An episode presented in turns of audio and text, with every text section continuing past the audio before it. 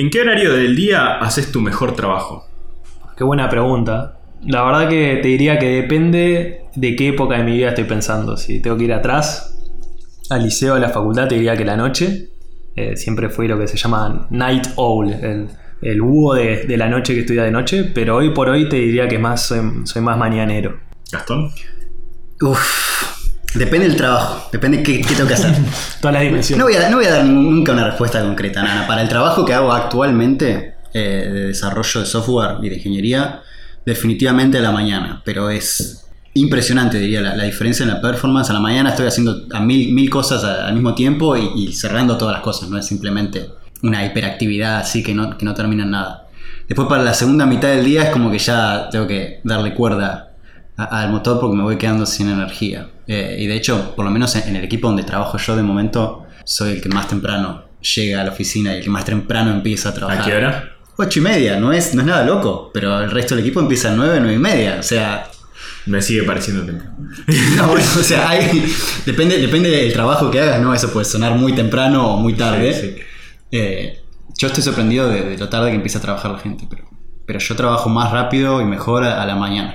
Eh, me levanto con energía y después quedo hecho una piltrafa para el final del día. Bueno, yo tengo el problema opuesto, digamos. Siempre que me levanto estoy bastante cansado y, digamos, hasta las 5 o 6 de la tarde estoy así. Y a partir de esa hora estoy pila pila y a la hora que me tengo que ir a dormir, si me intento dormir temprano, estoy como mi mejor momento a las 10 de la noche, 12 de la noche. Pero Ah. completamente desfasado del horario de oficina ahí normal. es cuando soy más productivo.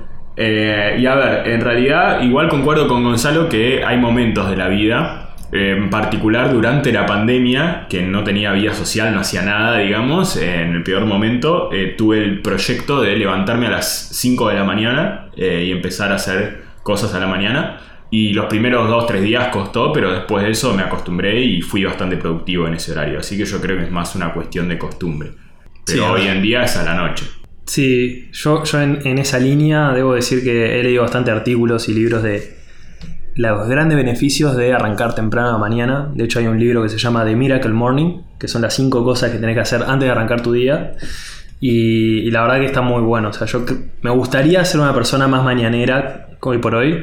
Pero la gran desventaja de eso es que después te, te desfasa lo que es el fin de semana, porque si uno quiere salir a ver una película, juntarse con amigos, claramente se va a quedar hasta tarde y ahí el levantarte a las 5, a las 6, inclusive a las 7, te pasa factura, ¿no? Yo diría que no, no tengas esos amigos, echalos a los amigos. Claro.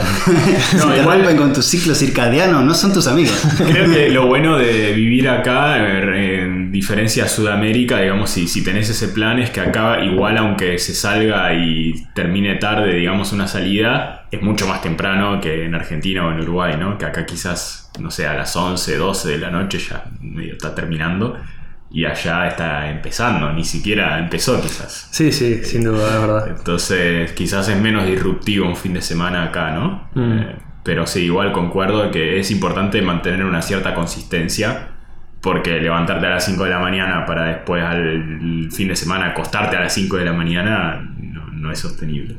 Además es medio como, medio un mito esto de si te levantás temprano tenés más día. No, Pa- para, para mí si te levantás lo más temprano te tenés que acostar más temprano, no Sí, queda no, otra. no es una cuestión de, de tiempo, es una cuestión de cómo organizas ese tiempo. O sea, mi experiencia en levantarme temprano es que, o sea, muchas veces lo que pasa, si dejas todas las cosas que te interesan para último, es que ya llegas cansado a ese momento del día y quizás tenés como más excusas de, uh, bueno, no sé qué, y como que ya tuviste toda tu cabeza concentrada en otra cosa el resto del día. En cambio, si pones todas esas actividades antes de trabajar, por ejemplo, a la mañana, como que caes con la mente más en blanco, haces todo lo que tenés que hacer, ya tachaste todo de tu lista, entonces estás más tranquilo y cuando vas a trabajar como que ya sentís que, que hiciste un montón de Sí, cosas, digamos. Eh, y entonces no sé, terminás de trabajar y ya te podés relajar, digamos, sin culpa de, uh, ahora me tengo que poner a hacer algo y no tengo ganas. eh.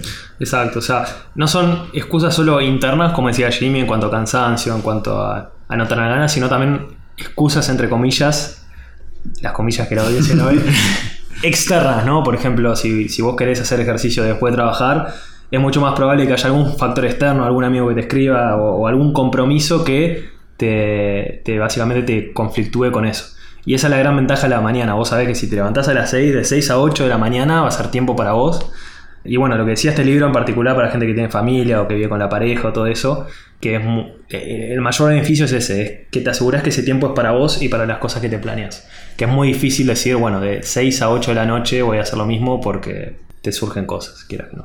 Sí, sí. Depende entonces del trabajo que haga uno, de lo que haga el resto de la gente, de cómo quieras organizarte y también de tu, de, de tu ciclo circadiano, porque tenés cierta flexibilidad para manejar eso, pero no infinita flexibilidad. ¿De tu estado civil también? Sí, seguro. Y también de tu tipo sanguíneo. También.